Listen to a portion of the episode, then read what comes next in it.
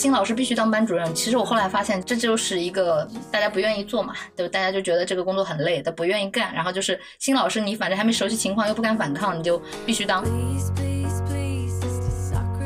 就你的人生的最高点是一个什么全国特级教师这种东西，他又说实话没有一个当周游世界的艺术家吸引我。我，你刚刚说我离职的底气，其实不单单是我有技能，我对我的性格非常的有信心。我是裸辞，没有想到以后要去哪里。嗯，啊，他们什么这样都可以辞职的吗？他们会以为你必须是在某一个什么国有企业做某某某公司最好是跳到了什么单位，好像才符合他们觉得你从体制内辞职的一个认知。我的校长打电话，副校长说，他说。我知道从我们学校离职的那几个过得都不怎么好，你要不要慎重考虑一下？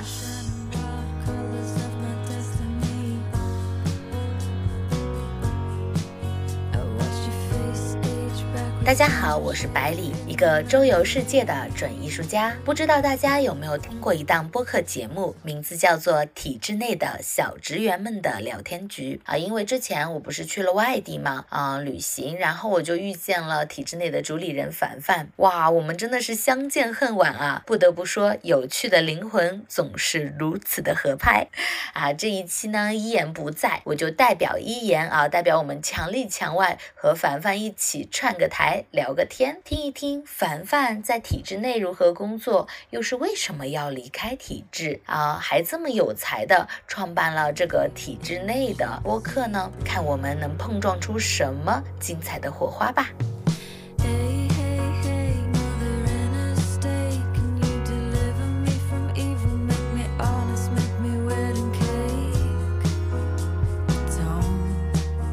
！Hello，体制内的朋友们，大家好，我是百里，啊，我是墙里墙外的主播。墙里墙外是我和一言，我们两个在体制内待了很久的老师，但双双裸辞，我们录制的一档节目。今天呢，由我代表我们的节目跟凡凡一起做这个串台。嗯，然后我现在是一个周游世界的艺术家吧。对，算是我们播客第一期请到的艺术家哦。嗯，放心，一定是一个非常不一样的艺术家，大家可以期待一下我的人生。不是，人家说艺术家的气质一般都是那种比较高冷啊，或者是比较内敛啊。然后我一听这个艺术家就是属于那种接地气。说的真好，对。那那我也跟墙里墙外听众介绍一下我自己啊，就是我叫凡凡，然后呢，我现在做的播客名字叫体制内小职员们的聊天局，所以其实跟。一言和百里做的这个播客是有一定的契合的，呃，然后呢，我们这个播客呢，其实更多的是希望每一期采访一个我觉得还蛮有趣的体制内的嘉宾，他们有可能是因为他们考公的这条路上会有一些哎很好玩的事情，或者是因为他在体制内很多年，然后他有一些不同的经验，甚至他可能从体制内离职，比如说像我们百里，还包括前面的朱老师朱文清啊，就就大家可能不知道，就是朱老师居然也是我们俩的共同好友，在我们俩还互相，就是我们俩已经认识之后才知道的。嗯，哦，对，我还没介绍完呢。我其实也是刚好跟百里差不多的时间，是今年三月份从体制内辞职。嗯，其实我是二月份拿到的辞职批复，但是呢是三月份才走。因为确实真的太像了，连离职节奏都那么像。对，确实觉得呃，同事还比较辛苦，想多帮帮他们。好像我们是前后两天，如果有如果是生日的话，我们应该来个蛋糕了。下次，我们明年可以约个时间过一个离职生日。是吧？可以，好，就这么定了啊！如果不在一起的话，就线上买个蛋糕吧。嗯，所以呃，我们今天百里也同意了，还是按照我们的问题清单这个形式来录我们这期节目。所以呢，还是从 list 的第一个问题就开始。呃，第一个问题就是对体制的总体印象，用三个词来概括。嗯，大家不要担心，我们是互相问啊。可以可以，开玩笑。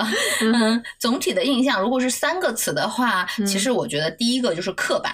第二个就是无聊，第三个词其实我写的其实嗯体制，我觉得很多人对它的一个印象是稳定，但是在我最近的一个感受，它其实算是一个避风港吧。我觉得避风港可能比稳定更合适，因为这个避风港给很多人的一个感觉就是好像你好像有一个选择，可以不用那么着急的去成长，去担心更多你需要去不确定的事情。但是避风港这个词，我觉得它有一个特点，就是短暂，因为它不是一个像家一样的东西的存在，它只是因为你博到这个位置了，你需要避风，所以你到这个港口里面去。我觉得是一种可能对我而言是一个躲的一个状态，不是你自发选择，可能就是你对外界的一种恐惧。呃，就像暴风雨来了啊，我可以去不不去承担那个东西，然后我躲在这个港湾里面，它是一个长期港湾的感觉。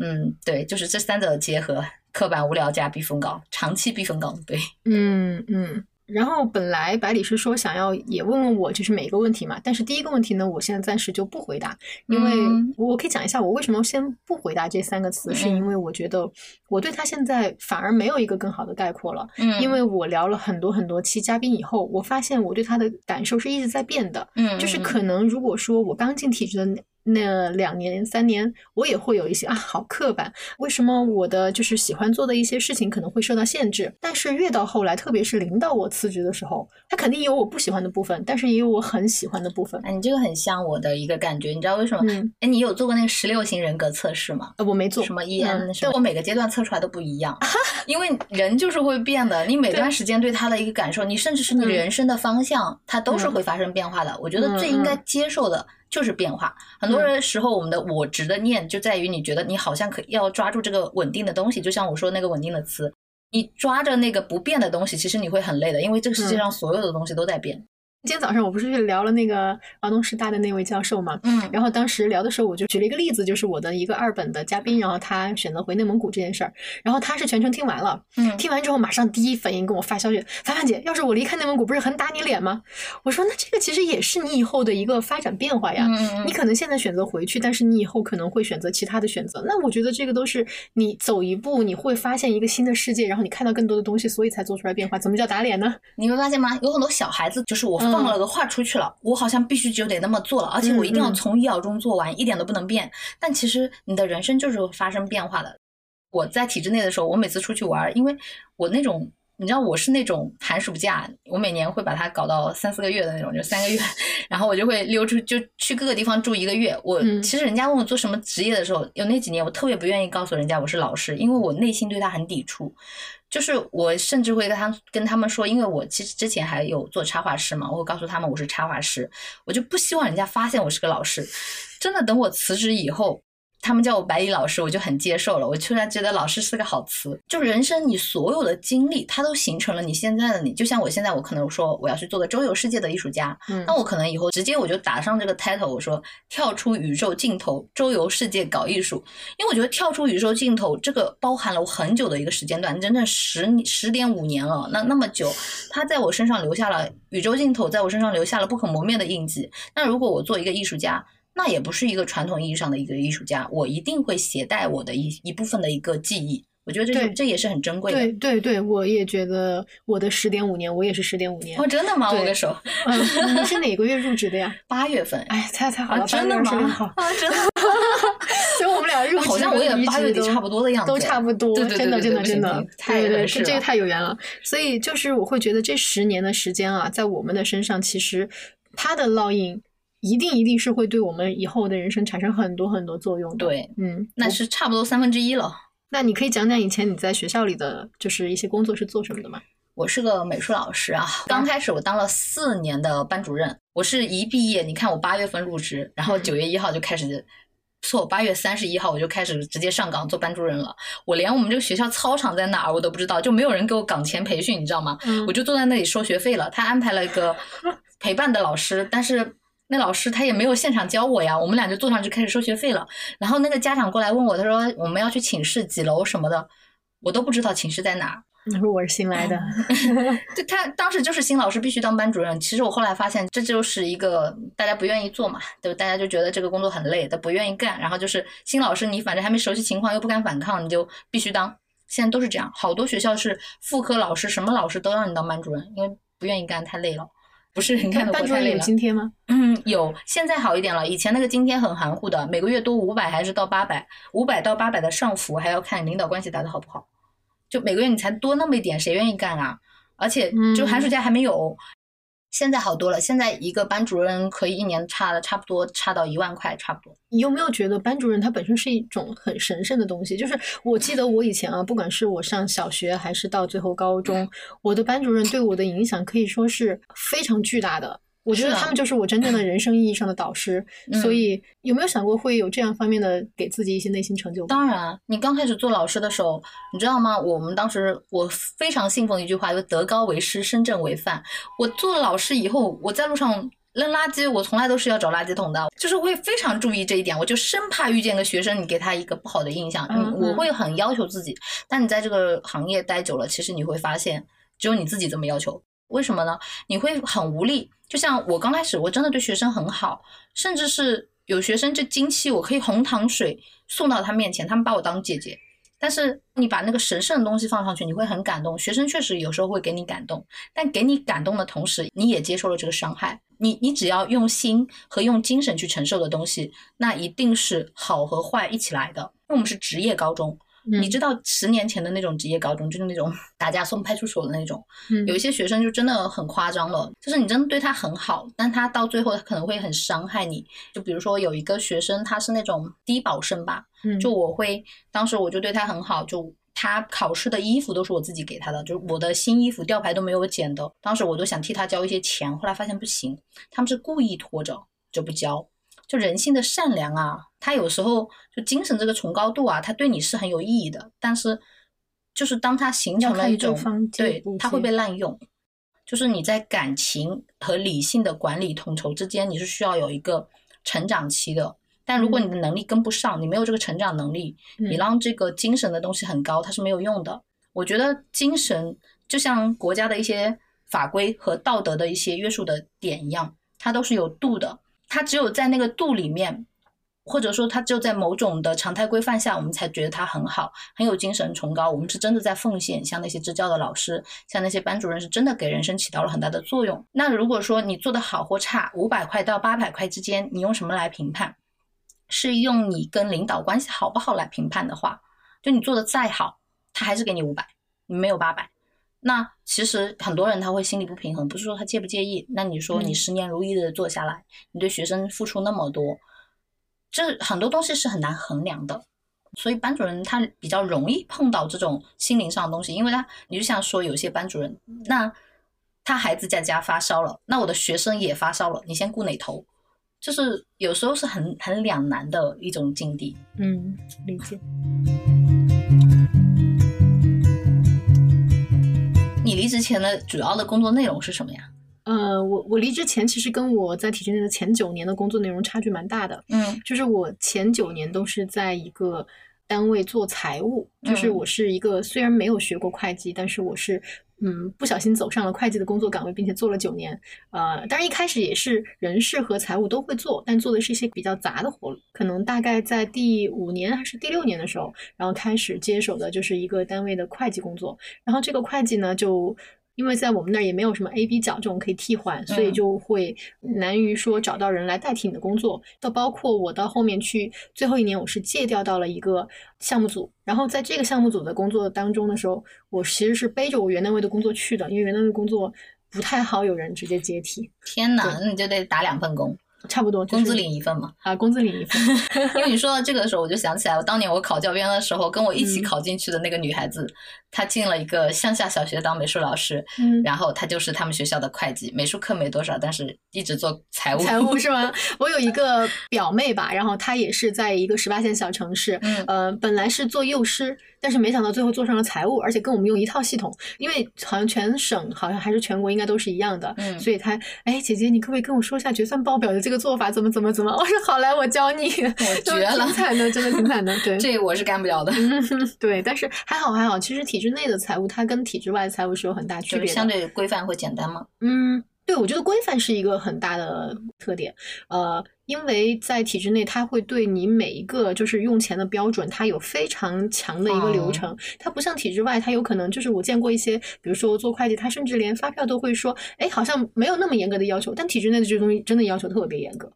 但是呢，就是说我们没有那种就是什么营业税、所得税，最多的税就是个税，包括一九年以前都是不折旧的。嗯你知道这种资产都是要折旧，按照多少年年份，但是我们是没有的，所以整体来讲，我们的这个会计在体制外是没有任何可以作用的。就很多人说，凡凡姐你辞职以后是不是可以出去做会计？我说不行，凡凡姐做会计没有公司都会聘你。嗯，好吧，那接下来我们就问第三个问题啊。那你当年就是进体制的心理机制是什么样的？这完全不是我想进去的，毫毫毫不想进的。就是我当年就是属于那种，如果有画面感的话，就是我很努力的抱着一根柱子，我不想进，都 痛哭流涕，然后我就我的整个家庭拖着我，就是不，你必须要进。就他们就希望我做老师，甚至我大学选的专业都不是我自己选的，就是我当时就是我的梦想，做个动画师或者做个设计师，就是那种，因为我很喜欢看动漫啊，做什么婚纱设计，我很喜欢干这个。嗯，然后。他们就觉得老师是最好的选择，然后就就给我说必须进师范，就连大学的专业都是三个人围着我，让我把师范填到了第一个的，就很痛苦。然后在师范里面，我过了将近三四年，我都很痛苦，我不愿意去学这些东西。我觉得我那个时候甚至连画画都好像不怎么爱了，因为我觉得我的人生被扼住了咽喉的那种感觉。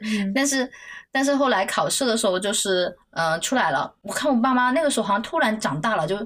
就可能受了某些情伤，受了伤害，然后我就回去，我说看，好像觉得父母是最爱我的，然后我觉得我爸妈那么希望我去考老师，那考吧，结果考的成绩太好了，进去了，就考了一读了一个月的书。哦，你这个跟我有点像的地方就是。有点家庭的一个影响，就是他们会告诉你你做什么样的选择，然后那个时候自己也没有想过要选择什么，就是其实我是没有一个说职业规划，所有的职业规划其实都是纸上谈兵，那这个时候就很容易被击垮呀。别人告诉你一条更好的路，你发现哦这条路可以拿到这个收入，那就去吧。嗯，所以其实是完全完全没有经过自己的。真正的思考和了解的，所以我觉得现在我们做这个播客也有一个很重要的原因，就是我希望现在的小伙伴们听到这个播客以后，他能够从不同的人他的不同的职业路径，能够探索到哦，可能在体制内的发展是什么样的。嗯，所以我如果选择这条路，也许更适合；那条路也许不太适合。我希望他们能够从中对自己产生更多的思考，这个就是我做这个播客的目的之一。对，其实，在很多时候，我是会觉得，在特别小，就是你对世界没有什么认知，或者你价值观。没有很好形成的时候，就你没有探知自己某些问题，我的人生到底要做什么选择的时候，你是不知道的。然后你甚至都没有，就是我现在人家问我教小孩小朋友，他说啊什么学艺术行不行啊，或者问我各种问题，我就会问他他自己想做什么。但我发现现在孩子，不说现在吧，我们小的时候也一样。其实很多时候，你小的时候或者你没有接触太多东西的时候，你很少有自己想做什么的想法。这个我觉得就像是很多国外学生啊，在初中到高高中到大学期间会有一个 gap year，我们没有过，就是嗯。用我经历多一点，用我的一个听友的话来说，就是当你稍稍微停下脚步，你就会被大部队抛下了。当你跟你父母说我要去经历一个 gap year 再回来考大学，你父母可能会觉得天呐，你不可能做这样的事情。所以这个也是我觉得，当然我不是说鼓励大家都要去做 gap year，但是起码你在精神上需要有一定的突破。对，其实我今年就是给自己的 gap year，你知道吗？然后我离职的时候，很多人就问我，哎，你找到新工作了？你要去哪里呀？你要干什么？什么单位啊？嗯。我当时就我我要去 gap 啊，然后我觉得他们根本不能理解什么是 gap。你你这个问题我也被问了无数次，反正你是准备去哪儿高就啊？哦，我说我到现在还没有，就是我是裸辞，没有想到以后要去哪里。嗯，然后他们什么这样都可以辞职的吗？他们会以为你必须是在某一个什么国有企业做某某某公司最好是跳到了什么单位，好像才符合他们觉得你从体制内辞职的一个认知。你知道我当时离职的时候，我的校长打电话，副校长说，他说。我知道从我们学校离职的那几个过得都不怎么好，你要不要慎重考虑一下，什么才是好？跳到另外一个单位，最好能比你现在的政治级别高一级，那才叫好。有很多人在理解这种跳槽啊，他真的觉得可能是很容易，但实际上在体制内没有那么容易可以做到跳槽。对对对对，就是比方说你想去一个借调的工作，像比如说，其实我现在就是我。去年能够在那个借调的项目组，也是我争取来的。他就是真的很难，真的很难。所以我觉得，就是想要进体制，然后还觉得我可以在体制内跳来跳去的小伙伴，一定要做好这样心理准备。我当时进这个学校，其实我当时考的是第一名，所以我是我们市区的学校。那我爸爸的意思就是你。他们很希望我去跳到什么公务员啊，跳到什么单位啊？嗯，就是就是你要做这样的一件事情。我其实说句实在话，大家说是找关系啊什么的，我我觉得这个关系不是说你是要去走后门什么的，而是你你要有这个契机啊。你你你有时候你是需要你认识一些人，不然你连平调怎么样的一个方式，甚至人家来发出有没有发出一些通知，需不需要人，你都不知道。其实真挺难的，而且体制内我觉得。就有时候你进了一个庞大的单位，其实你的社交面是很小的。嗯，这个刚才我们也讨论到，就你是个钉子，你就很难去了解很多的信息。对对，嗯，但你刚才我听到你说你父母是强行把你给拽进去的，嗯这个让我觉得跟我有一点不一样，是因为我的爸爸妈妈他们其实在这件事情上他们是。呃，给意见，虽然他们的意见会嗯相对于来说强势，但是他们一定不是最终决定的那个人，就是嗯决定的人还是我。只能说自己以前的认知，呃嗯，局限在那个只有这几个工作的选项里面了。就是说，不会说啊，就是我爸爸妈妈让我去的。嗯嗯，嗯，但是我能感觉到，好像你的父母是在这方面会强权一点，对吗？非常强权。我从嗯小的一个生长环境就是，啊，暴力式教育，男女混合双打。就是我爸嗯妈在我心中，特别是考大学前，就是高中以前，是特别特别权威的一个存在。就是嗯我怕我爸爸怕到，就是小的时候他站在我面前一分钟，他一走了，地上一滩水，那是我留下的冷汗，你知道吗？就到这个程度就很可怕，就就是心理阴影就很严重。我父母给我造成了很严重的心理阴影，导致嗯我、其实我是高一还高二我开始离家出走了，他们才正视到了我这个问题。后来我的高中老师跟他说我可能有绘画天赋，他才送我去绘画的一个艺术高中的，你知道吗？嗯但所以我获得我能学艺术的机会才两三年，当时，然后我就考大学。那我对他们还是。我去的读艺术的那个学校是我们的另一个市，其实会离得远一点，我可能两周嗯才回家一次，所以当时我是喘口气，而是从那个以后，我爸妈才不打我了的。但是你知道，十几年的这种心理阴影其实是很可怕的，我根本转不过来。所以就算是其实我心里有怨气，或者说我想要去做什么的时候，当我父母还是很强烈的要求我去做这个事情的时候，我没有办法反抗的，因为我 我怕他们都怕死了。而且你知道，我当时我觉得我爸爸欺骗了我。我虽然后面去读了画画，但是你知道，真的去了艺校以后，天天画素描，我甚至连我为什么喜欢画画都忘了。然后我就在那个环境当中，我觉得很压抑。虽然我的绘画成绩还可以，然后我文化课就有点放弃那种感觉，所以我的成绩不好。但是突然我爸爸说，就是如果不不学习，我可能就只能回去什么厂里啊、车间做什么的。如果我考得好，我就能够去。做自己的选择题，他当时其实是给了我这种错觉，就好像就是我成绩考好了，我就有自由了，我能够干什么就去了。然后我嗯。我就因为我很想做动画师或者设计师嘛，嗯。然后我就努力了三个月，然后就考了，我从我们整个学校的倒数第一二名，嗯。考到了二本的这个师范生，就是考到了，还比二本线高挺多的，就这样的一个程三度。三个月吗？就三个月，我整个高中可能就那三个月读了书，甚至而且这三个月只是说我刚开始觉醒是三个月，最努稍微努力的应该是最后一个月，然后就就这种情况。嗯但是在我考好了之后，他们当时惊了，他们觉得嗯天哪，这么好，然后他就去问就是家里当官的亲戚，然后就觉得师范很好，哎，我这分数完全可以上来，就很高兴，然后就你知道吗？我我我觉得骗子。嗯 就是这种感觉，你根本就我根本连选，我当时觉得我还不如不读书呢，就是我还不如不努力呢。我我觉得我还可以去加油站搬个油，为什么一定要 我去做我不喜欢的事情？我当时很抵触。所以其实就是因为把分数考高了，所以他们最后把你骗进了那个学校，然后去读了师范。而且你知道他，我被压在了我家乡的师范，我甚至都考不远，因为他们会觉得家乡更好啊，当时考工作也更有便利啊，实习都更近啊。其实从分数的那个实用性上来讲，家乡是这样的。这一点上，其实有可能这个选择是他高效的，们是很好的考量，对对，是高效的。但是呢，本来可能家庭环境氛围给到你的这些痛苦感可能会更严重嗯。更严重。他们小的时候就觉得我有点病，因为我小时候因为。你知道，在那种完全不被重视、有暴力教育的环境当中，我跟我最好的朋友是我们家养的小黑狗。然后我小的时候常常跟我的狗在说话，然后我会自己去，就比方说扯一些什么碎布啊，做一些什么洋娃娃，做一些什么小动物，就这样。然后我就跟狗关系很好。我爸妈就是他们吃着饭就是神经病，就觉得我是脑子有点问题的。哦，那这个我跟你比起来，我应该算是一个。就是真的非常非常平庸，因为你三个月你可以把你的成绩从最后一名提到二本，但是我可以说是我不停的努力，非常的努力，因为那会儿也住过校，就是大家能够目力所及范围内特别努力的一个人，但是我还是只能考上一个二本。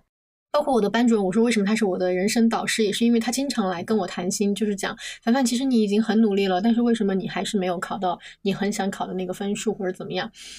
其实我我觉得可能就是人要对自己有一个正确的认知，我就是一个不太擅长数理化，但是不小心选到了理科，你就是不擅长。可能这个世界上就是有很多人他成绩就不会好，所以我觉得能够考上公务员啊，我都觉得很幸运，真的是很幸运的一件事情了。当然，我觉得啊，这个是我现在的想法，就是我现在会觉得平庸没关系。嗯，但是我以前小的时候，我是很深受这种心理阴影，是来自于我的家庭当中，我有一帮特别牛逼的。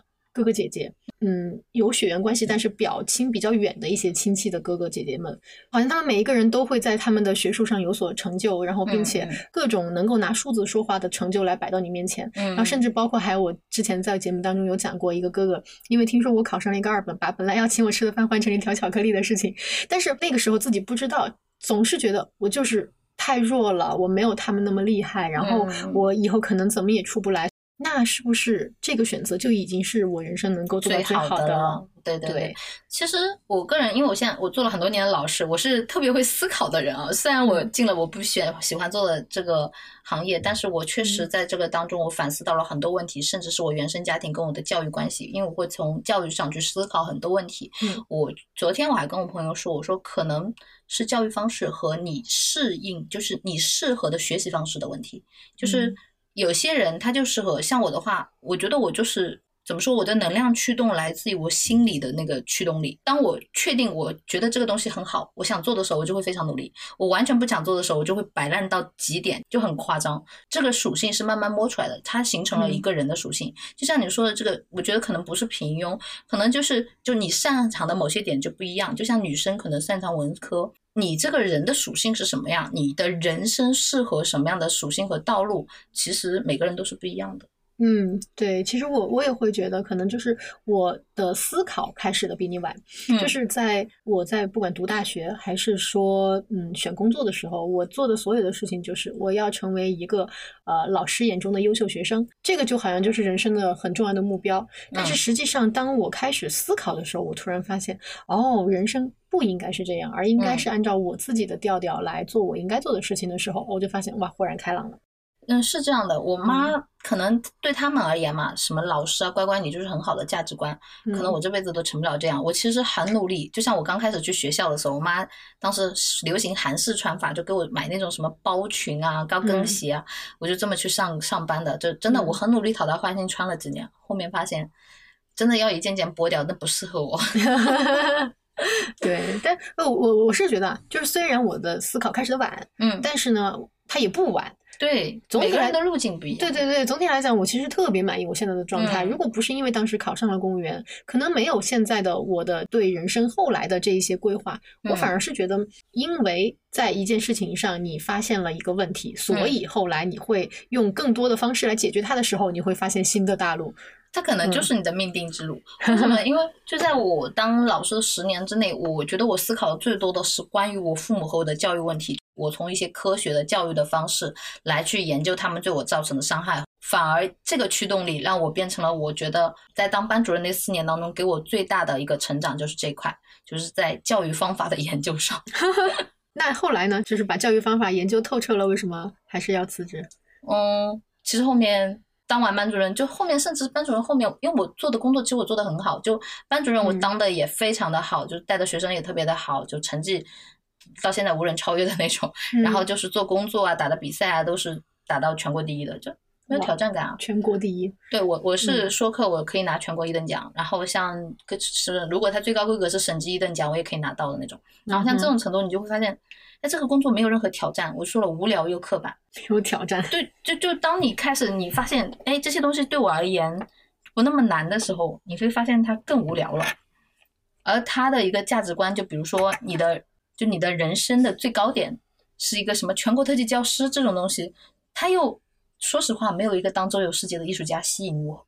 嗯，这个就是人和人之间的不同。可能很多人会觉得周游世界的艺术家哪有高级教师好？对他们会觉得颠沛流离有多惨啊什么的。但是这就是我小时候的梦啊！我现在就是想把我小时候的梦做一做。嗯，那我觉得这点蛮佩服你的。我小时候那些没有的东西，我现在想要去实现它。其实这是最简单的，我觉得你内心的驱动力。嗯，对，是这个样子。其实我我觉得我辞职吧，也不是说其实也算是我必须要去完成一件事儿，嗯，就是我没有一个特定的我要去完成什么事儿，我只是告诉自己，人生的这篇该翻了，嗯，该翻页了。对我当时你知道我发了个朋友圈，我说什么吗？嗯，我说人生是个游戏，讲我要去开新的副本了。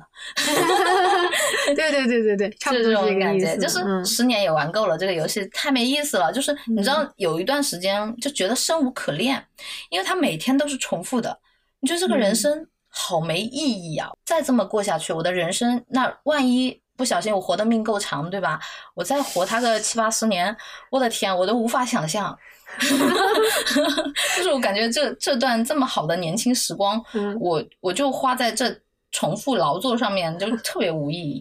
你你跟我们第二期嘉宾说的话有一段还蛮像，但他的他他的原话是这样的，他说，嗯，他是去参加了他的一个亲戚还是朋友的葬礼，嗯然后呢，他回来的路上突然就哇哇大哭，因为他突然意识到，如果我明天就死掉了呢？跟你嗯完全不一样，对吧？他他嗯刚好是你要活再多活七八十年，他说万一我明天就死掉了呢？那我今天还在做这样的工作，那可能我会后悔吧，还是怎么样？反正他的意思就是，他因为这件事情触动了他辞职嗯啊。但是但是我觉得我的辞职啊，不是来的像你和他这样有点突然吧？嗯，就是我可能辞职是一个，嗯，已经是长期考虑的事情，就是我早就会知道我要辞职，嗯，然后对于这些工作，我也是会，嗯、怎么讲呢？我没有那么那么的觉得它不好玩，我也可能会觉得它很好玩，有它很强的意义所在，但是呢，我需要去开拓一些新的东西。嗯，其实我后面做老师，我也觉得觉得很有意思，嗯因为其实，在第四年我刚当完班主任的时候，当完、嗯我其实当时是我我说我不想当班主任了，我觉得很嗯痛苦，然后我去找领导，我说我不想当班主任了，然后他说不行，你必须当，你不当你要么辞职吧，我说我不辞，你辞退我吧，就我就这么硬着跟他扛了一个月，后来他就不安排当我们班主任了，我就可以继续，就嗯后面的日子就比较舒服了。我后面慢慢发觉到我教学生的乐趣，我也挺享受的。但问题是，嗯就像你说的，我想做一些新的有意思的事情，真的酝酿怎么说呢？去年我去了数字游民社区嘛，那嗯碰见了很多有意思的人，你就会觉得那才是我该待的地方。说到这儿，我想介绍一下我们俩是怎么认识的，因为我觉得嗯这件事也很巧，就是百里报了一个我们正在做的活动的志愿者，嗯然后我正在那个活动帮忙管理志愿者，所以我们是通过志愿者和工作人员的关系来加的微信。嗯，然后加了微信，突然有一天我发了朋友圈，然后百里说。居然你就是这个播客的播客主，而且我们俩发现我们俩居然在喜马拉雅上是会被同时推荐的，就是嗯。我发现只要是关注了我的人都关注了他，对，所以我就说，呃这么有缘分的吗？而且这个活动居然是在发生在湖州，你知道吧？就是在那个就是前前面录的小航坑，所以其实好像这一系列的事情就是冥冥之中对，冥冥之中注定的，注定的。对，我就甚至会觉得，有时候就是我当我自己出去嘛，我碰见嗯。季季，你知道非正常旅行的嗯主播嘛，对。对他就会说说白里，你不要去害怕，他说没有什么事情是你会错过的，嗯哼，如果是错过，那可能就是不一定就是你需要的，你可能如果不会错过，他肯定会以另外一种方式再回来的。嗯哼，哦，他说到季季也是，就是因为我之前正好有一天听到了季季的，就是聊在泸沽湖的播客，嗯然后我就想把就是朱老师推荐给他，嗯所以我是那样去加的季季的微信，然后跟季季说，哎，推荐个人给你认识，这样，然后所以刚好又发现，哎，你们居然在一起旅行，天呐，对我们，我回来找凡凡是因为我刚参加了，我离职后突然有了个机会，说去小红书做了一个什么旅行活动，给我包机酒，嗯让我去做他们的插画师。我觉得挺好，可以，嗯 然后我就去了。去了，我当时就碰到了自己，而且我嗯当时只是准备马上回家，不准备在成都多待的。但是嗯因为季季带来了朱老师，我们一聊，诶，又是凡凡，又认识，对，然后我说不行，那必须得聊一期，赶紧问问凡凡有没有空。对对，感谢小红书给你包机酒，嗯，太好了，太好了，谢谢他。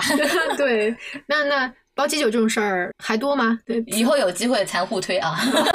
不是我 我我是想说，你现在辞职后了嘛？那这种比如说，是不是突然发现这种包机酒的好事儿接踵而至？哦，我跟你讲，天呐，我我之前会觉得工资是毒药，你知道吗？你被这嗯份工资啊、五险一金给困住，哇，真的你就会被压在那里，死死的像个五指山一样。你出来以后，你会发现这些东西可能都不保障了。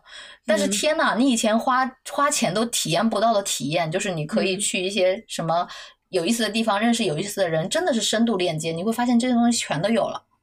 你根本不需要自己主动去，就大家就都来了，还包因为你还包机酒，对，还包机酒，你都不需要花钱，你知道吗？我后来算了一下，如果像这次的体验，就是我要像这次体验的这么尽善的话，我我差不多得花八千块左右吧。八千可嗯能嗯虽然没几天嘛，但是因为酒店还不错，然后航班啊这些东西都还挺临时的，嗯然后再加上就是。你知道吗？别人给你花钱的这种玩法，就是我想去拍个藏妆啊，嗯，就是穿个衣服就行。嗯那如果你自己出去，什么换个衣服要三百到五百，再见。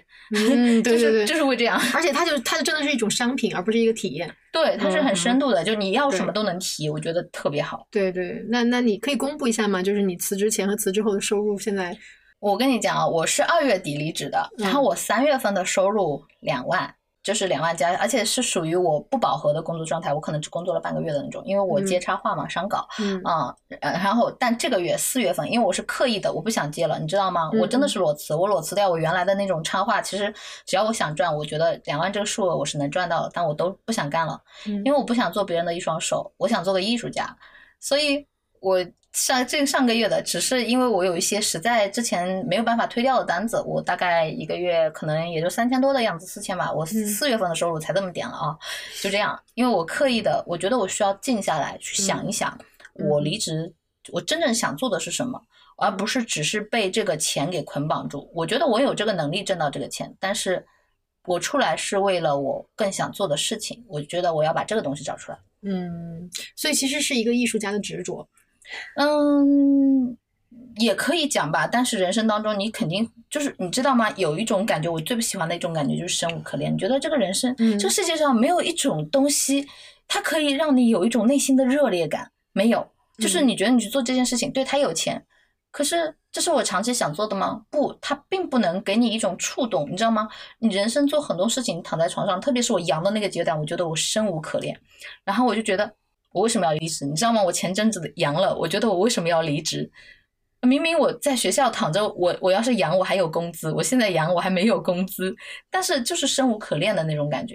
可我一想嗯到我要去做周游世界的艺术家，我瞬间我都可以弹跳，我觉得热 热血就上来了，就看对《灌篮高手》的那种感觉。对对对对对，这就是热爱，热爱。对，我觉得只有嗯这种感觉，它能让我再燃烧起来，那就去做吧。但是我觉得现在很多体制内的人不像你一样，就是我觉得你可以接副业，就是是你的一个辞职的底气。嗯很多人其实是没有这个底气的。我记得嗯你们播客里，当时我听你们那期的时候，就是说到好像副业那期啊，嗯就讲到说，每一个人都是有可以去自己，即使到三十岁、四十岁，也可以重新开始的一种技能的学习。嗯但是我我会觉得，就是对于比如说体制内的一些人来说，可能他从一个新的阶段来开始新的技能的学习，成本太高，然后嗯，他可能也会觉得跟我体制内现在稳定的收入一个月三千、五千、八千比起来，很明显这个是一个性价比低的选择。那你对这件事情怎么看？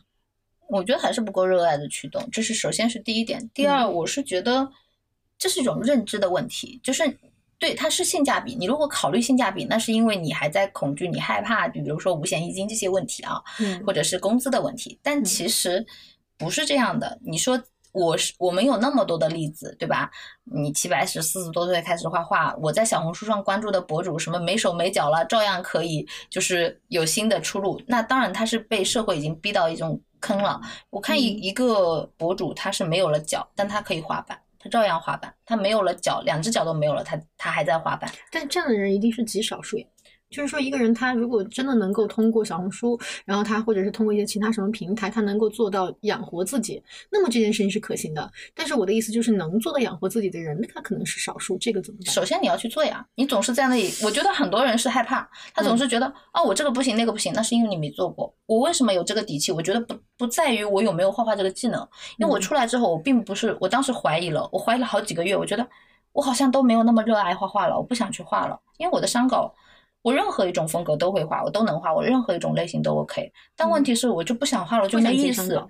我连 AI 都能操作很好，但问题是我不想画了，我就没意思，你知道吗？嗯我都说了，当时我做那个 VR 绘画 VR 眼镜的时候，也找过来的是央视，叫央视网的一个项目，那我还是选择了没接。我觉得人很多时候你不做什么，有时候比做什么更重要。到了这个年纪的时候，嗯嗯或者到了你真的有认知的时候，你刚开始可能要去接触很多东西，你要先去做。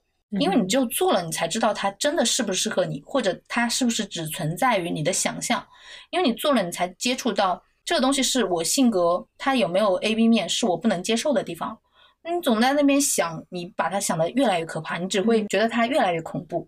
你不去学新的东西，但其实你去做了，你会发现它没那么难。为什么？我因为我说过，我之前你如果听过我赚钱副业的那期，我干过瑜伽教练，我还开过馆，还还去做过那个声音直播。我声音直播的收入都能月入上万，就是我我干一下这个，那我我那段时间我没有画插画，那我画插画我还是能够干到一个月我能够赚，如果我真的拼了命的赚，像他们三四万，我觉得也不成问题。但是我觉得这不是我要的，就它是一个平衡的一个状态，而且我花了很多时间，我在瑜伽上面至少花了十几万的钱，我在插画上可能也有这个数，就是我在各种上面我投资的是很多的，就是你没有。它的成本很高，你在衡量你的成本的时候，你就没有那么爱。你的喜欢一定得驱动到某种程度，你不要怀疑。如果你还在衡量这个，那你就是不够喜欢。就现在这个行业，你做的这个行业一定还有吸引你的地方，那就继续做嘛，也没关系啊。嗯，还有我觉得就是找到这个喜欢蛮重要的，因为你是对自己的这个插画这一个行业非常的热爱，可以说。我能够看出来，比如说你你从小就有这个天赋，但是像比如说，嗯，可能可能我辞职这个例子啊，就是我在辞职前其实就是没有任何的准备，并没有找到任何的工作，并且我可能会想做一个实验，就是要去尝试着投投简历找工作，这个只是一个实验，嗯，我是想看看我的这份简历。真的会被社会认可吗？真的会被那些体制外的企业认可 吗？我也有投过，曾经有一阶段。嗯，但但是我跟你还不一样，就是比如说，如果你投，你有可能投的应该我猜测啊，是做插画类型或者是一些其他的动漫或者什么东西。但是，对对吧？在工作第四年，我说想离职的时候，那个时候我投过。哦，那个时候。那四到六年，我我其实是投过简历的，我也是想检测，其实当时没有说一定要辞。嗯。但找我的有让我去当秘书的。有各种就就有，但是不会有很好，就超过你现在行业的一些机会会，因为你说像什么公务员，确实三十五岁以后不能考了，像我们老师也不行了，就你回不去的嘛。嗯嗯，我我的理解就是说，我可以先试试看，就是到底我现在能做什么。我其实有可能我还没有找到我最最最喜欢的那样东西，但我一定是知道，就是说我可以做的东西里面。未来一定会发生我所喜欢的。其实还是我们刚开始说的，因为人是会变的。你现在觉得很热爱的东西，不代表你以后会一直热爱。就像我画画，我好多年迷茫，因为我觉得我会那么多删稿，可是我没有我的风格，然后我就会觉得天呐，我还不是个艺术家。然后我我什么就就没有这些东西。那其实我觉得对我现在而言，我甚至都出了一本自己的书了，可是我不认可那是我的风格，那不是我要的东西。所以我觉得我现在还是会想要找风格这个东西啊，或者说找你人生热爱这个东西，甚至找到以后它也是能被换掉的。嗯，所以我觉得就是遵从你现在当下的那种感受。如果就像谈恋爱一样，你结婚了，你可能不理解我这种感受啊，就那种催婚的感受，就是爱情这个东西啊，太珍贵了，对吧？像我到现在老路都撞不起来了，对吧？人家说小鹿乱撞，那是一种热忱的感觉。你你你现在真的你你真的一个国际超模在我面前，我心都动不了了呀，没有热情了。所以你就做当下，就能让你觉得有内心触动的这个东西，因为它能触动你，一定是跟你有一些深层的链接的。所以其实，也许我现在很喜欢做播客，但是我也不确定。那说不定三年以后、五年以后，我还喜欢吗？我不知道。嗯，就是我觉得这个事情，我可以继续去探索，试试看，说不定我会找到更好玩的事情，也有这个可能。嗯嗯。哎，你聊到做播客，我要问一下，你是什么时候开始做播客的呀？我其实第一次做播客是二零二一年的八月。哇，那蛮早的哎。哎，是什么契机，或者说你为什么要去做这个播客？啊，是因为那会儿我跟我的搭档雪峰，我们都是那个爱彼迎的那个社区的一个小队长，嗯，然后我们就认识很多很多旅行方面就是可以说很达人的人，就是他们要么就是做民宿很牛，要么就是他们有很多体验，就是我说体验不是说呃去什么当一个酒店试睡员那种意思啊，他这个体验其实就是比方说你到一个城市，有一个人他能带你走一条。不是导游能带你走的 city walk，嗯，然后或者是你去杭州有一家古董店，然后你可以去当一天的主人。我觉得，我觉得各种各样不同的很深度的旅行这种东西，它很有意思，它是一个故事，一个一个的可以展现给大家。所以我当时就做的这个播客，嗯，但是呢，就是它可能确实太小众了，嗯 所以没有太多人感兴趣。同时，我们自己有有时候也会分享自己嘛，偶尔有一期当时就聊到了一个关于。呃，外企公务员和创业这方面的话题的时候，哦那期就有点火。我觉得，诶，这个很有趣啊，这个可以拿来聊一聊。结果没嗯想到，不同的体制内的各种角色来聊的时候，我就发现，诶，好像大家的兴趣点已经被我找到了，嗯所以我才做的就是体制内这个副专辑，然后做起来。那也很有意思哎。但嗯我其实是觉得，就是我刚才说的第一档这个播客，我嗯是不会放弃它的。就是，嗯、我可能现在暂时没有这个时间精力去做，但是呢，我一定一定是会继续把它给做起来。而且这些人他们都是我的朋友，我值得去讲他们的故事。我觉得正因为是他这个没有讲起来，就是对你心里有一个情怀或者有一个种子，嗯所以导致你现在，因为你刚刚说你今年想要做的这件事情嘛，你可以跟大大家说一下你想做什么。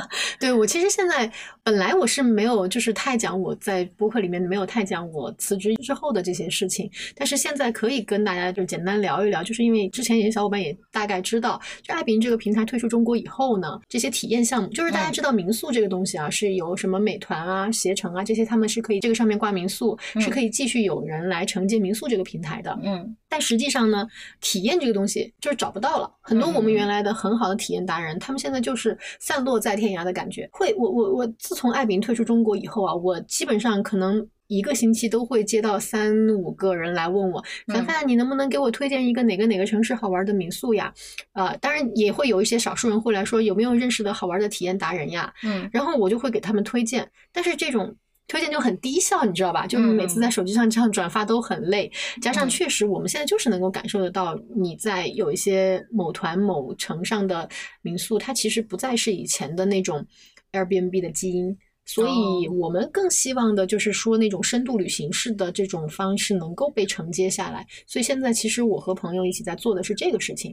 然后呢，我们也把它看成了一个小小的创业项目，所以我们也希望做起来吧。但是我说实话啊，就是从我自己个人的一种角度来说，我可能不是那么那么的，就是觉得我们能做好，我们能怎怎么样打着鸡血的能够觉得能成功。但是我觉得他无论成功与否，一定是我要做的一件事儿。你知道我跟一言都会做什么事情吗？嗯哼，如果他是你内心一定要做的事情，你现在要做的事情是，你一定会做成这件事情，你知道吗？一言比我自己更相信我会成为一个艺术家，我比他自己更相信他会成为一个作家，所以我现在一定比你更相信你能做成这件事情。我觉得这个很重要，就是你的内心你要给自己的建设就是。你会做好它，且你能够完成它。老天不会无缘无故把一个选项放在你的面前。好，希望就算是他最后没有做成我们想做的那个样子，他也会有一种能够达成我们某一个目的的一个表现形式存在吧。一定会的，嗯你要相信他。嗯，好好，我我我见机言啊，这事儿。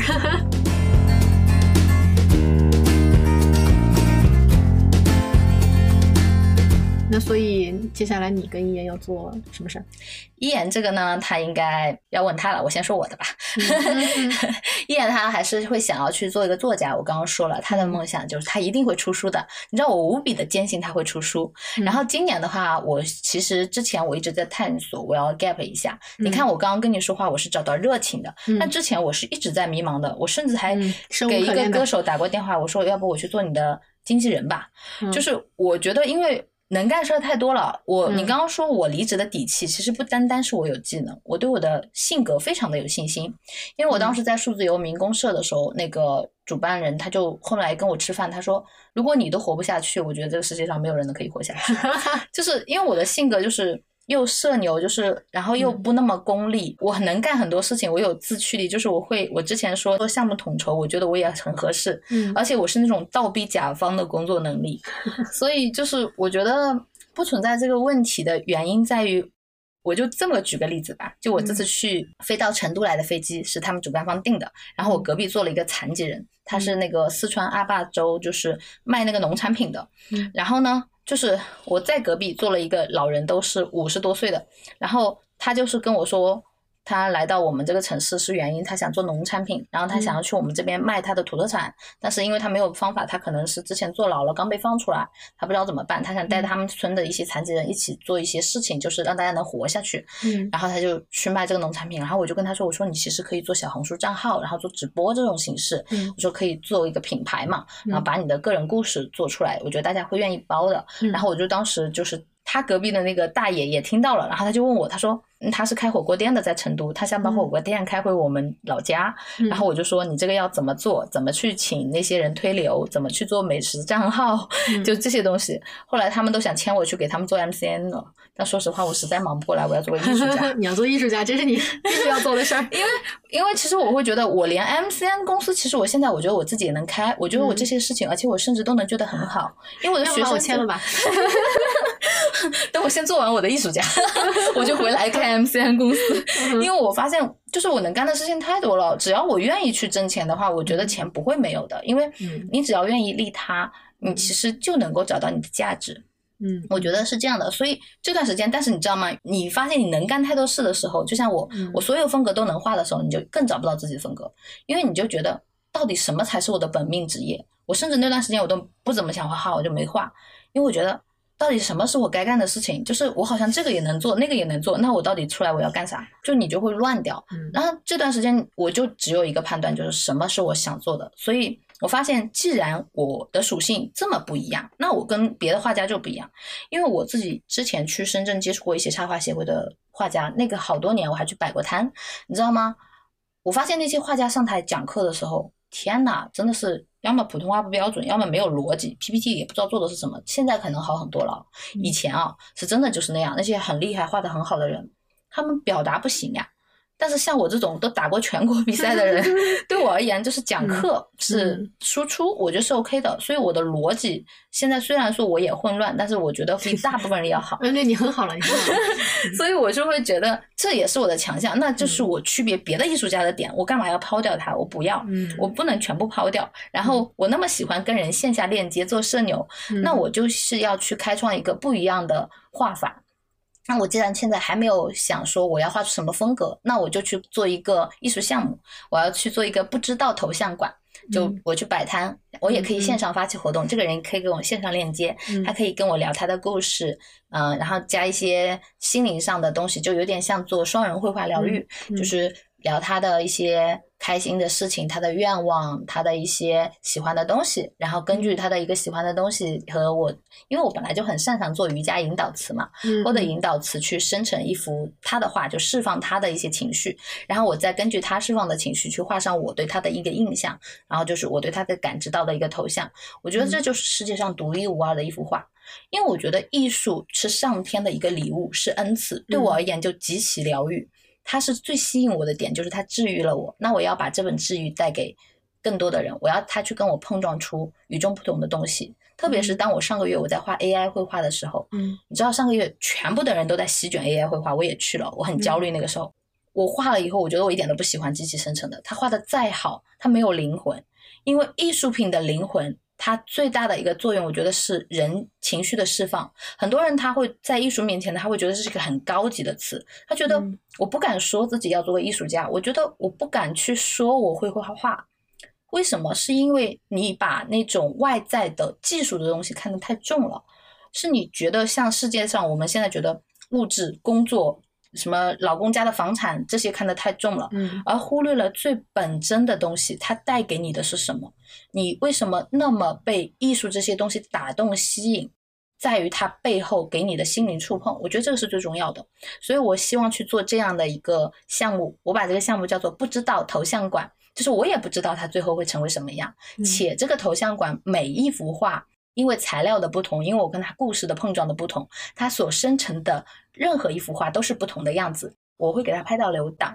如果有一天这些人愿意跟我链接，我们把实物寄回来，我们可以办一场实物展览。如果不愿意，我们是线上画的，反正我是可以 iPad 在上面继续创作的。那他可以呃得到一张电子稿，我们可以打印出来。因为我觉得等到你看到这幅画的时候，你可以想到今天你内心的触动。你的某些笔触，它释放的你当时的情绪，你听到的音乐给你的感觉，那是这幅画最大的一个意义，而不像你去买一个死物，我觉得那种东西没有什么意义。所以我觉得艺术给我最好的一个治愈的状态是这个。我希望有跟我有更多的人去做出这方面的链接，所以我可能会去各个地方摆摊做线下的一个艺术项目。不小心去你们的城市了，大家也可以来支持我一下。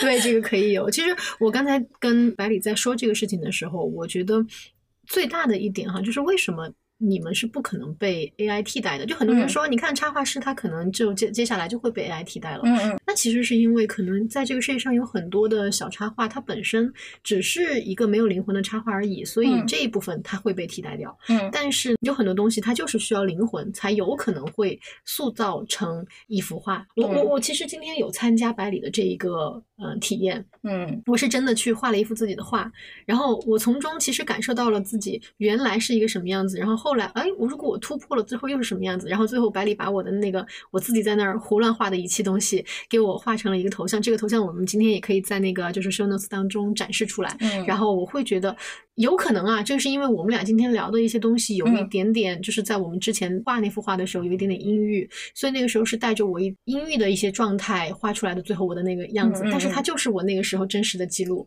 可能待会儿我们把这些播客聊完，我的心态和状态又会完全不一样。会，而且嗯甚至我是觉得有些东西啊，情绪，且你把它放出来之后，你你可能会进入到一个更干净、更好的一个状态，这种行为也非常的有意思。嗯嗯，其实我觉得艺术家的生活真的很有趣。嗯，我会是的 我已经是了。对 我要对对这么想对对，我我就觉得我们这种啊，什么理工科女，其实就特别佩服艺术家，你知道吧？不，其实每个人都是艺术家，你也是。你今天就创造了一幅非常棒的艺术作品。啊，是吗？不，我我是这么理解的啊，就是有一天有一个人也是他们七零六的那个小小伙伴在问我，他嗯说：“哎，你觉得做播客为什么会让你觉得喜欢剪辑？”就很多人他们都不能理解为什么你喜欢剪辑，嗯，就是可能你也没法理解。我我不能理解。对，我有表弟呃我你有表弟，你表弟真厉害。然后我能够，就是我觉得非常，就是我对剪辑这件事情，我喜欢它的原因，是因为我觉得每剪辑一期播客对我来说也是一个治愈的过程。嗯而且我在剪辑当中，我能够感受到，就是把那些一砖一瓦给砌起来，堆砌成了一堵墙的感觉，嗯我会觉得这个感觉非常的好。你在打造一个作品，对，非常棒。对就是播客艺术家。好像这么说也不太对，所以就嗯，所以所以就因为因为确实这个是一个搬砖的过程，它就是一个纯搬砖一样的，我们画画也有很多这种重复性劳作的搬砖过程。啊，对，所以所以但是我会喜欢这个过程。对啊，就我觉得吸引你喜欢的过程，那是最享受的状态。对，最难得的对对，嗯蛮棒的。那你对现在可能接下来会面临，因为我们体制内这边呢，可能有一些我们的听众就是一些正在面临选专业，或者是大学即将毕业面临择业的一些小伙伴，你对他们有没有什么建议或者嘱托呢？你是说刚大学的毕业生吗？都有，就是有可能他们是高中生，正要面临去大学选专业，然后嗯也有可能是一些大学生，让他们要面临择业，甚至他们已经可能在体制内了，然后他们现在可能会有一些其他的选择或者是一些想法。我觉得这是三个问题，我可以分个回答。啊因为为什么我的职业就是老师，我特别适合，就我特别擅长帮大学生，比如说我表弟，我表弟就是我一手带出来的。然后就比如说我的学生本来就是一些要高考的嘛，我带的都是嗯高考生，所以我非嗯常清楚这一点。嗯首先第一个就是，如果是面临高考生，你首先热情测试嘛，对吧？其实每个人你就要去多接触或者经历一些东西。你如果选专业的话，还是选我觉得你最喜欢的一个专业，你看有没有前景？它确实是一条赛道，但这个赛道不是不能变的。我觉得还是要看你的性格、家庭背景这些都有关系。如果你只是要考虑工作的话，但我觉得我喜欢西式的一种方式，就是如果你没有那么急迫，你家里需要什么贫困捐助，你需要帮助的时候，你我建议还是选你内心深处最最深刻的一个声音，你最喜欢的一个东西，即使它只是你当下最喜欢的，你考虑一下。当然，再结合一下它的就业前景。那就是考虑一下嘛，就比如说之后的行业，你不要推现在最炙热的，你可以推三五年之后相对比较有前景的。就比如说像我记得我考大学那年最火的就是 IT 的，对吧？嗯但是出来以后，我现在学生可能就会选什么信息安全的，嗯嗯，就是像网络信息筛选的这种类型的。嗯嗯，就是这个，其实每个时代它有不一样的导向。就像现在可能火的赚钱最快的是什么 Web 三行业，嗯嗯 就是都很有钱，对吧？然后如果你是大学生的面临择业，其实我觉得大学像我现在在数字游民社区，我碰到好多大学生，他们自己给自己 gap 了一年。如果家庭条件还可以，他会选择 gap 一年，然后他就会去选择多经历一些地方，比方说像旅行也好，去探知自己，其实是你一个了解自己的过程，也是一个了解社会的过程。嗯还有一个就是多去做兼职，这个兼职要看的，就像我表弟刚开始跑到台球厅去做兼职，但也可以，因为你可以做一两个月。告诉你自己你行不行？我也干过一些就是传统行业，比如什么嗯送奶茶这些东西，我觉得都也做过。嗯就是我觉得还是要多尝试。大学的时候，其实你有最好的机会去试错的。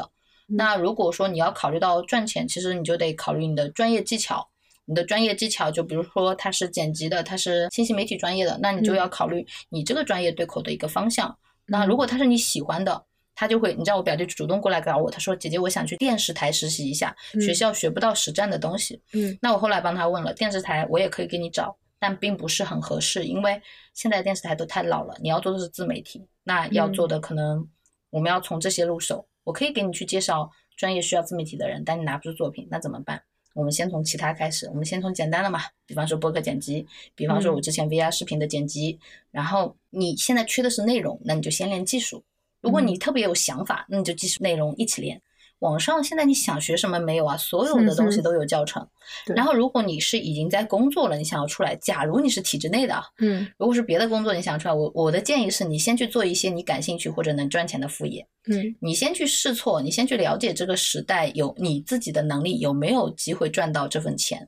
第二就是如果没有，那你有没有愿力去学一份新的职业去赚钱？你如果连就是你可能会说你没时间啊什么的，你连这个你都调整不了的话，那裸辞是你将面临更大的一个风险，因为你出来之后你的心态是不可控的，你甚至需要一些更多的时间去做这部分，你甚至都会觉得学习的成本会非常的高，但是在体制内那段纠结的时间其实是可以学的。因为你每个阶段的方向和最优的选择其实是不一样的，当然没有什么最优，那每个人还是因人而异。我只是作为一个大的一个方向分类，因为比方说你三十五岁离职，跟你二十五岁找工作，他的状态是不一样的。跟你高中你要选，因为很多人他希望我小的时候就能发现我的热情测试，我的行业热情，因为我们学校也会做这种职业规划的建议嘛。嗯嗯，当然也有，因为不是。绝大部分人没有什么天生的热情，这一回说就很难，你要去慢慢从你的行业和经历当中找出来的。嗯，可能特别是在工作以后的小伙伴，在你工作三年或者五年或者十年的不同阶段，他的辞职或者是选择都不一样，都还是会有需要考虑的。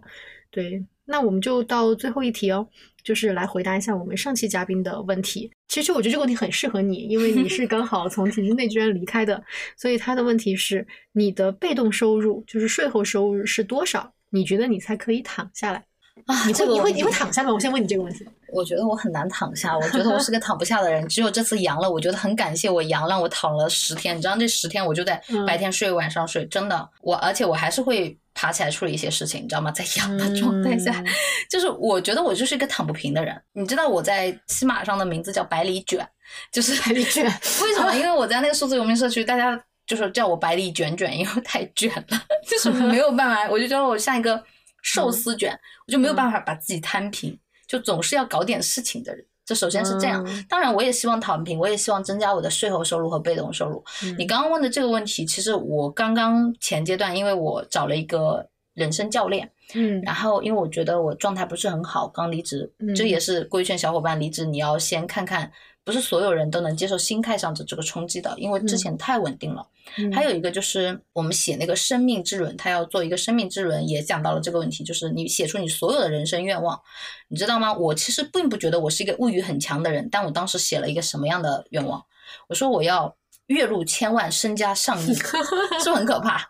我当时都惊呆了，为什么会有这种想法？嗯因为。我都做个艺术家呀，对吧？跟钱是冲突的，当然也不冲突，开玩笑，不冲突，不冲突，不冲突，都开玩笑，就是就是你不会说我有这么大的野野心。后来我去反思了一下，原因是什么？第一就是对未来的恐慌，就你辞职以后，你处于到一个恐慌状态，即使我有收入，还有一个是来自于我家庭的一个压力，因为我是在，其实我离职这个决定做的是非常大的一个压力，因为我妈妈刚好我们家破产了，负债非常大的一个数额，就是好几千万的那种，然后我就会觉得。很多人他会劝我说：“父母有父母的人生，你有你的一个状态。”因为我也少还了小小的一点嘛，然后我就会觉得，虽然这么说没有错，但是对于很多人而言，父母他是你的一个阶层或者基石，他就是你的人生背景，是你脱不掉的。就是你的妈妈、你的父母，不管出了什么事情，你肯定第一个反应就是你想去，就正常人嘛，你不是冷血动物，你没有办法说我就扔掉你不管了，很难的。所以，我我觉得那段时间，我是把他们的债也无形之中背到了我自己的身上。虽然不需要我去还，但是我会觉得很压抑。但这个压抑，我是我原来因为我平时都很开朗的那个性格，我是没有觉察到的。但我当时真的做完这个心灵疗愈，写下这个清单的时候，我都惊呆了。我后面就是我发现就是这个问题，就是我知道我们家面临一个非常大的一个经济负债，我就希望自己好像有很强大的能力去面对这些。所以我现在就觉得我会写下这个清单，但是钱这个东西是根据你的心态来的。因为对于很多人，你拿到钱，就像我妈妈，我后面得出的结论就是，即使我有那么多钱，我替她还了，也并不能解决她的问题，因为她有她最深层的根本性问题。很多人对钱是很执着的，就像我这次去，我发现很多人，他其实已经很有钱了，但他拼拼命的接项目接单，把自己都快搞到 emo 了。嗯，就是有有一些博主就特别的厉害，就是被欲望裹挟。你有更多更多的钱，它好像能解决你心里更深层次的问题，但其实不是的。就像很多我去旅居的人，我发现有人两万块他都能在大理生活，只有两万存款，他就在大理，甚至有些没有存款。嗯，我我后面反思了一下，就是在我刚毕业那会儿，我好像可以勇闯天涯，我天不怕地不怕，没有存款也行。现在。我就算是有钱，我还是会陷入这个恐惧。我后面这在我的这趟稻城亚丁的活动当中，我得到了解答。我跟他们在转山的时候，就是嗯，当地人带我们去看一些水葬啊，看一些就是转山的一些活动的时候啊，我会发现就是他们一直在解答，就是我们为什么去看这些磕长头的人，就是他们在就稀释一种对死亡的恐惧，他们相信往生，相信轮回。为什么我们这么？就好奇这种这么信仰精神信仰佛教的人，好像又敬佩他们，其实就是因为他们解决了深层的生老病死的恐惧，还有对一些欲望的执着。其实你很多时候你对金钱的欲望来自于内心的不安全感和焦虑，它其实是一个心理问题。如果说要硬说多少数额，我觉得如果我要撇弃就我自己本身而言的话，可能几千块就好了。撇开我这么深厚的一个。恐惧性家庭问题，其实正常人的话，我觉得你首先要弄清楚你自己一个月要花掉多少钱，而这些钱有很多东西，因为你每个阶段花钱不一样。二十几岁了，你可能买买化妆品、买衣服，然后之后如果你有家庭了，对吧？你可能要买孩子的开销、家庭的开销都不一样，所以这是每个人都不一样的。哪些是刚需，哪些是你觉得你舍弃掉也没关系的，因为像我。你知道吗？我去年玩 VR，我买的那个电脑很重，是外星人的电脑，是个笔记本，你知道超重。那我今年想做个数字游民，这台电脑对我就完全没有用，很重。如果有人要买电脑，跟我说一下啊，我要换掉它了。为什么？因为我要做个游民，我需要很轻薄。那有些东西就不实用了。所以其实对每个人而言都不一样。所以你要看你每个月你自己的，觉得你到一个安定舒服的状态的开销是多少。你想想看，你去北京，你要住到什么很中心地带，什么五六千的房租，上万的房租，对吧？嗯，那你每个月就要好几万。可是你跑那些大理的农村，你可能八百块一两千的房租，然后你在当地吃的又很精简，你可能三五千就搞定了。所以我觉得综上所述，可能在你这里作为一个简单的数字游民，并且呢，你可以好好的就是把自己的这个不知道插画。哎，不知道头像馆啊？嗯，不知道头像馆，对我的项目叫对，不知道头像馆经营起来，然后能够让自己觉得很心安的钱，我估计也就是几千块。对，我觉得定个五千的标准吧，我觉得就差不多了。好吧，所以我想告诉你，最后答案是什么？就是，嗯，我这期节目还没播，就是咱们俩录的时候，我跟小畅录的那一期节目，就是给你提问的这个女生，她是上海广播电台的一位呃。从音乐早餐那个栏目退下来的一位主播，他提出的这个问题，然后我当时在跟他聊的时候，我其实也回答了，我的答案也是五千。在今年的一个情况下，我觉得其实是你。其实你越不把它看得很重的时候，你被它裹挟的机会就越少。对，其实我觉得这件事情就是看你自己。当然，我跟你不一样的是，我有孩子要养。但是呢，就是在目前啊，就是基于我现在的这个生活上，我孩子这件事情，我老公暂时可以负担。而且我接下来孩子是读公立学校了，所以其实没有太多太多的花销。接下来的这一系列事情当中，我会把自己的一个心态调整到和五千匹配的这个状态去生活。但是其实，嗯，更多时候我觉得。大家嗯，对于面临金钱有一种恐惧，还有一种是不配得感。就说句实在话，我觉得有些人是不敢去借钱的。什么意思？就是会被工资绑架。什么意思？就是你的工资赚到多少钱，它其实不代代表的不是当时的钱，它是一个稳定。就是你每个月都有那么多钱，嗯所以这是就一笔钱它是分类的。那你说可能给你，你比方半年的项目啊、呃给你个五十万，那可能按原来的一个工资状态，他要三五年才能赚到，理解我的意思吧？就是嗯很多人他不敢去接这个钱，他觉得好像这个钱送到我的手边，我会有一种不配得感，即使我嗯能够完成他要的东西。但实际上怎么讲呢？这样的人，他们可能后来在慢慢的生活当中和这种金钱已经达到一种平衡的时候，嗯让他回来看五千块钱的工资，他会觉得天哪，这个叫工资吗？而且嗯五千块怎么活呀？不行。对对对对，这就是由俭入奢易，入奢入俭难呐、但是我觉得辞职也要做好这样心理准备才行啊，不然的话哪一定，我们肯定是要给自己一些比较低的准备，这样你才嗯能承接得住上下浮动。对对对，但是我觉得最重要的事情还是自己的内心能够得到一种安宁，然后呢，嗯这样的话，你不管做什么样的事情，你都会有这个底气。你在非常不快乐的状态，可能你赚的三万块钱有两万五都要交给医生。哦哦，对啊，这事儿啊，千万千万，就是我其实听你们那期播客，当时你说什么离职前要做一个身体检查，嗯我糟了，我没做。也没有怎么做，其实对，其实每年他这是一种恐慌。然后我我我会觉得，我们能够在不管未来做什么样的选择的时候，我们都能够保持一种健康的心态。嗯其实我们就是会很健康下去，因为本来心态就会影响到自己的身体。你知道，你有时候正能量的一个状态，你知道嗯为什么他们说微笑的女孩运气最好吗？我真的有这种感觉。你知道，我出去，我甚至我觉得我现在就算是我胖了很多，前面是 emo 的状态的时候，我的、嗯我觉得我整个人状态是不好的。但现在你看，你你今天对我的评价还是觉得很舒服，对吧？嗯 就是很高。为什么？就是当你是一个洋溢着快乐、开朗、向上状态的人，嗯没有人不喜欢的。前段时间关于找工作那个事情，我会觉得，也许我去投简历可能会比现在没有做好这样心理准备的人会有更有优势，就是因嗯为。不是说我在体制内工作不开心了，所以我去投，而是我是一个非常饱满、有状态，想去这个社会深深的实践的一个人。这样的嗯状态，我觉得我可能会比他们更有优势。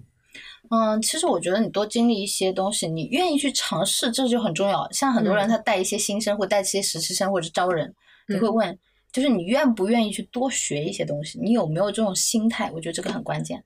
昨天我朋友请我去吃饭，在银泰嘛，对吧？嗯碰见一个女生，她是自己开一个日料店的，她就觉得其实她六年都能经过疫情，那日料店开的也还好。她会，嗯我发现她有很强的一种就是跟人链接的能力，然后她就想要去做一些不一样的一个事情，她就去了另外一个公司嘛。虽然她自己这个店的老板娘还开着，然后她就想要去做一些能学习更多成长的一个地方。嗯你真正有学习心态的人，他去做了一个什么？